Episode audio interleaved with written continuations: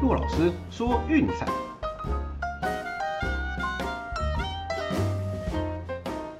看球赛买运彩，老师教你前往拿白。大家好，我是骆老师，欢迎来到骆老师说运彩的节目。美国职棒例行赛最后一天哦，居然是在最简单的版本，完全没有加赛的情况下落幕。也就是说，巨人、洋基和红袜通通赢球哦，那所以其实也不用考虑加赛的问题了。那对蓝鸟和水手来说，真的相当可惜啦。这两队我想已经拼战到最后一刻哦，这个球季已经打得非常精彩了。对，但是无奈啦，现实是残酷的哦，外卡的名额总是有限，所以只能说祈祷这两队明年再来喽。好，那简单回顾一下昨天的战绩哦。那我们昨天的推荐第一场德甲的部分，六沃库森四比零轻松碾压哦。那我们这个周末的德甲两场推荐都顺利的过盘。那美国之棒部分最后一场水手，哎呀，三比七哦，输给了天使。泰勒·安德森一开始就自乱阵脚哦，那最后水手苦苦追赶也无功而返。那当然啦，因为红袜是赢球的，所以对他们来说心情上可能比较安慰哦。那最后他们也是欢送一下 Kyle s e g e r 的离开。那反而是蓝鸟那边应该是比较郁闷哦，因为最后一场比赛他们是在赢球的状态下被淘汰。哦，这个心情能有多郁闷就有多郁闷了。那不过没关系啦，美国职棒例行赛我们就明年再来了。那季后赛的部分哦，一样我们前面谈过的，就是我们全部的做免费的推荐。那我们一样在礼拜一做个小小的总结哈。这季目前美国职棒免费推荐是五十胜五十二败，胜率是四十九点零二帕。VIP 推荐是六十五胜四十七败二平，五十八点零四帕。哦，加起来是一百一十五胜九十九败二平，哈，五十三点七四趴的胜率。那这边也再一次跟新朋友不厌其烦的解释哈，对，因为像美国职棒赛程比较频繁，对，那所以会经常有轮值，就是更替的状态，还有就是主力球员轮休。所以说，其实靠近开赛时间哈，那个资讯是比较精准，胜率会比较高。我们的 VIP 推荐就是这样来的，对，那免费推荐没办法的，必须要在下午的时候，很多资讯都还不是很明朗，甚至盘都没有开的情况下做预测，哦，那大概就是这样子五十趴上下的结果。对，不过也不用担心啦。接下来篮球的部分比较没有这个烦恼，呃，毕竟上场只有五个人，而且通常都有移动日有休息日的，所以这部分的烦恼相对来说会比较少一些。哦，早点做预测是比较没有区别的，这部分要跟大家知会一下。那德甲的部分目前则是五胜四败，哦，甚至又回到五成以上，那大概就是这个样子了。哦，那今天礼拜一是完全没有比赛，啊，大家放放松一下心情。我们也趁着外卡开打之前呢，先帮大家做一个季后赛的前瞻。那当然这部分不会提太多数字了哈，不然听完大家都晕头了。我会用比较简单、比较白话的方式让大家理解，还有目前的赔率啦、过去的对战记录，哪支球队攻击强，哪支球队守备强，哦，这样的方式增加大家接下来看球的乐趣。哦，还有就是说，哎，如果对于就是分区冠军投注有兴趣，哦，这个也是可以拿来作为参考的依据。好，那我们就先从美联这边开始哈。那首先第一个区块是光芒面对美联的外卡哈，洋基或红袜。对，那我们洋基对红袜的比赛留在明天的单场分析再来讨论。那我们先来纵观的看一下哈，呃，其实本季光芒呢，不论面对洋基和红袜，战绩都是一样的，是十一胜八败取得优势。哦，那这几年当然我们都知道打洋基打的比较好一点点啦。哦，那那面对这样的球队呢，有什么区别？嗯，首先就是杨基在外卡出 Gary Cole 哦，如果是面对杨基的话，那可以少碰一场 KO 的比赛啦。但如果哈是红花晋级的话，哎呀不好意思，你就要打两场 Chris Sale 了。我们知道 Sale 昨天投了两局多就被 KO 下场哈，所以就算是休息三天呢，如果红花晋级的话，Game One 一定是 Chris Sale 先发。对，那也就是光芒必须要面对的红花的王牌两次。那面对这两支球队有什么差别呢？哦，那首先要知道的是，第一个，呃，光芒的轮值是所有季后赛球队当中最弱的。对，我们都知道光芒为什么能够这么强，是因为他们的战力平均。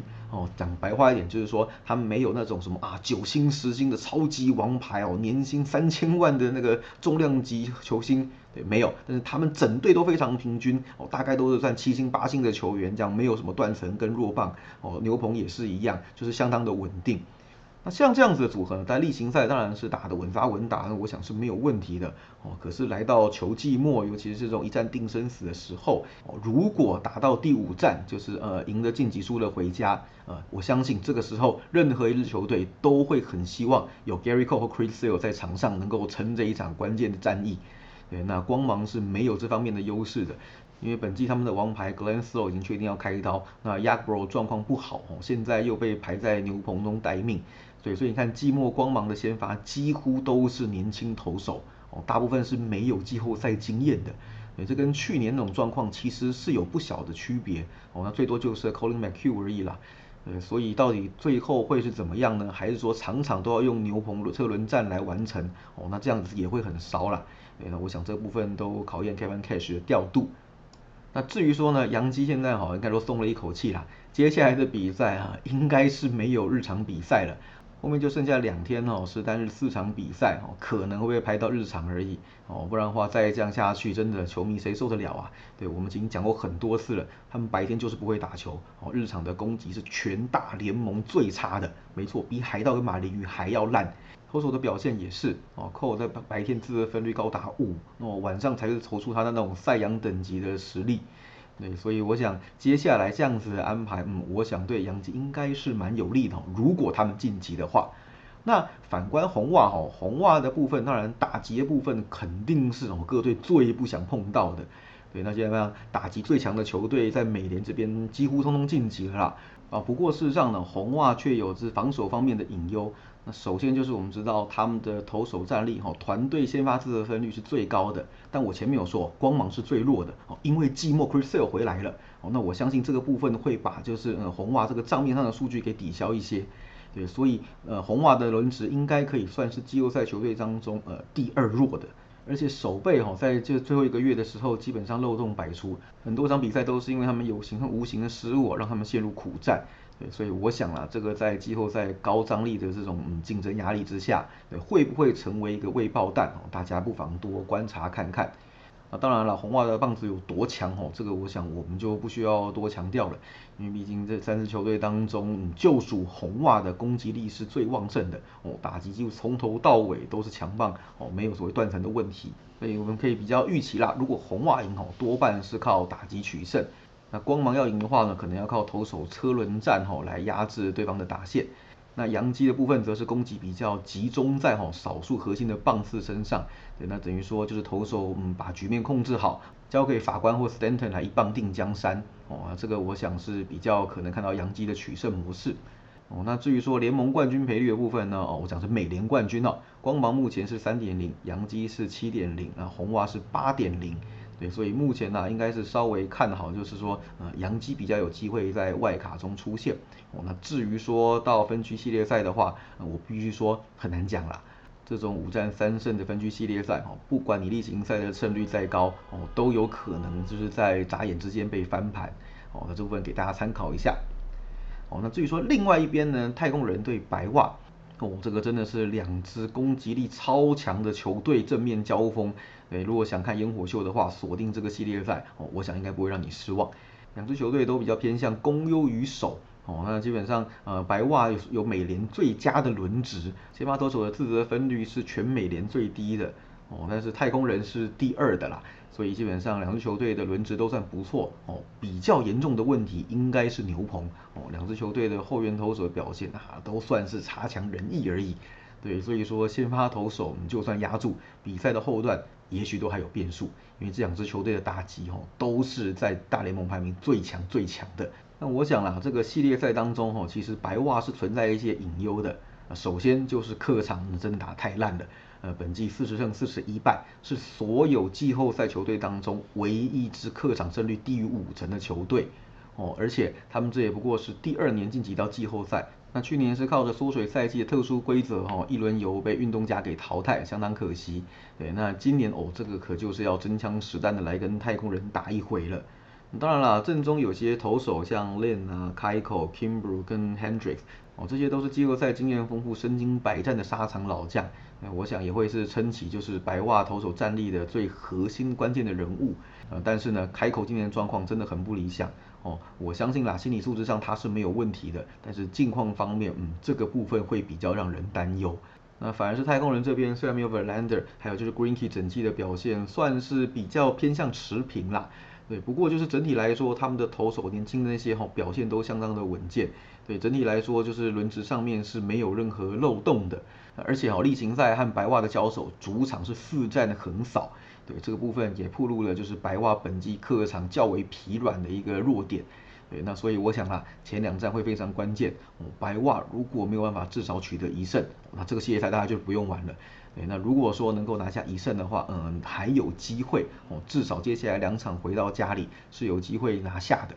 这个系列赛应该是最吃主客场的一个组合了哦，所以前两站非常的关键哦，大家不妨多多留意。啊，目前的美联冠军赔率，太空人是三点二五，白袜是四点三三哦，依然是比较看好太空人一些些。那至于说国联的部分哈，呃，第一个组合是旧金山巨人面对国联外卡哦，红雀或道奇未定。本季巨人面对道奇哦是十胜九败，取得了些微的对战优势啊。当然了，面对道奇怎么样都不会太好过。虽然道奇已经在外卡要用到 s h i r z e r 来面对红雀，呃，不过接下来还有二十胜的 Urias 跟 Walker Buehler，怎么样巨人都不会太好打。哦，如果说碰上的话，这可能就是冠军的前哨战了。哦，两支球队不论是投打战力，在国联都是最顶级的，加上历史的恩怨情仇，我想碰在一块，哦，会激出很大的火花。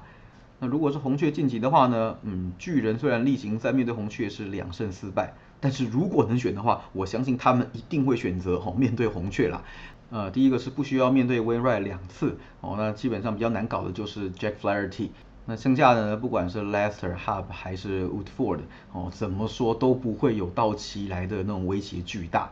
啊，红雀的投手战力呢，是国联这五支球队当中，嗯，最弱的一个。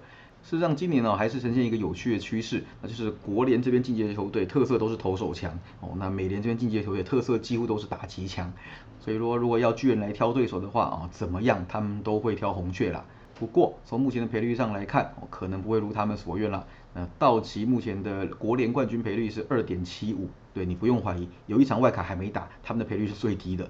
好，那巨人是三点二五，红雀是九点零，所以看起来第一场比赛，呃，各界都是比较看好道奇能够击败红雀哦，然后到分区系列赛来挑战巨人。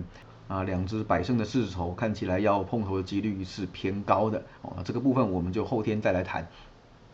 哦，那至于说另外一个组合呢，酿酒人对勇士，哦，这个就很势均力敌了。对，本季例行赛的交手是三胜三败，那这个比较像是一个矛盾之争啦。我们都知道酿酒人等于是有赛扬等级的轮值，哦，他目前的投手战力是强到一种炸裂，还可以跟道奇和巨人抗衡的。对，不用怀疑，投手战力最强的三支球队，道奇、巨人跟酿酒人，通通晋级到了季后赛。对，但是但是酿酒人的问题在于打击实在是太疲软了哦，他们的攻击火力是所有季后赛球队当中最弱的，尤其是得点圈的打击哦，那个更是低迷到不行。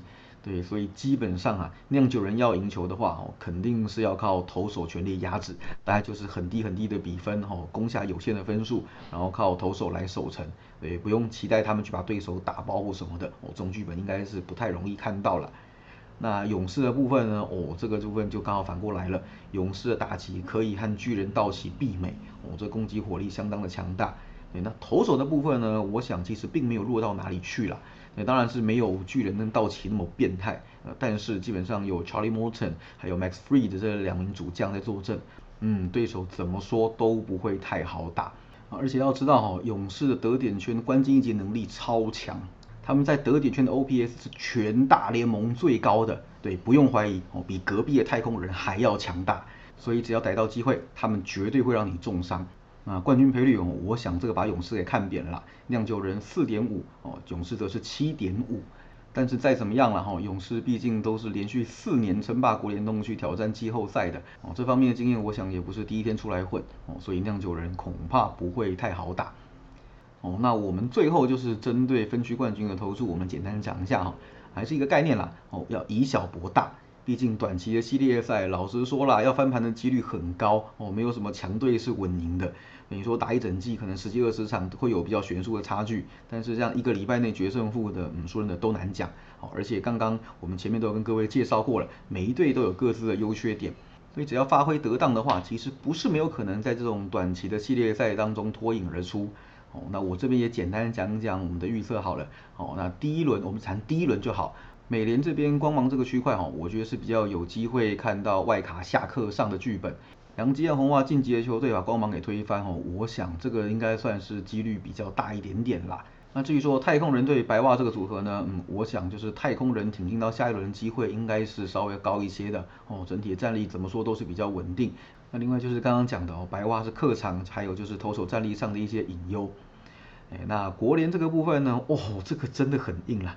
如果要我选的话呢，我个人会比较看好巨人能够晋级哦，不管面对的是道奇还是红雀哦，这支球队是真的很懂得打季后赛，对，所以只要让他们进来哦，我想啦，应该是比较不会犯一些嗯不该犯的错误啦。那至于说酿酒人和勇士的部分呢，哦，我这边看好了是勇士能够击败酿酒人哦，因为毕竟酿酒人真的打击太疲软，这个可能是很伤很伤的一个点。对，勇士再怎么说都是连续四年的国联冠军，不管谁对到他们都不会太好过哦。那现在这个赔率这么肥哦，我想啦，这是个以小博大的好机会哦。所以说整个看起来哦，如果说大家要选择分区冠军投资的话哦，首推是勇士七点五倍，这个是最好最好的以小博大的机会。好了，那以上就是今天的节目内容，希望大家会喜欢哦。那明天开始，我们一样就是每天都会有那个单场分析哦。先从美联的外卡开始，也请大家不要错过喽。喜欢记得订阅并分享我们的频道，给身边喜爱运动、热爱运彩的朋友一起看球赛、聊运彩。也别忘记到我们的粉丝团和 Instagram 按个赞哦。我是陆老师，我们明天见，拜拜。